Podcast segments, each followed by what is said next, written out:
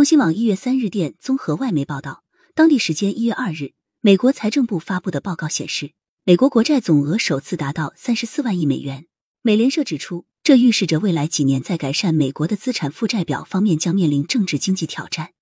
报道称，美国国家债务超过三十四万亿美元的时间比此前的预测提前了几年。美国国会预算办公室二零二零年一月的预测曾显示，二零二九财年联邦债务总额将超过三十四万亿美元。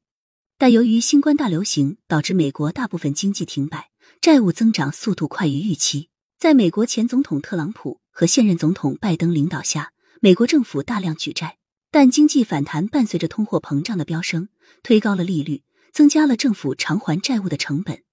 洛约拉玛丽蒙特大学经济学教授桑湾桑指出，到目前为止，华盛顿一直在花钱，好像我们拥有无限的资源，但底线是天下没有免费的午餐。我认为前景相当严峻。总部位于华盛顿的智库负责任联邦预算委员会高级副总裁 Mark Goldwin 还表示，达到三十四万亿美元再次提醒我们，我们的财政状况是多么不可持续。我们每年增加两万亿美元的债务，而失业率却接近历史低点。感谢收听羊城晚报广东头条。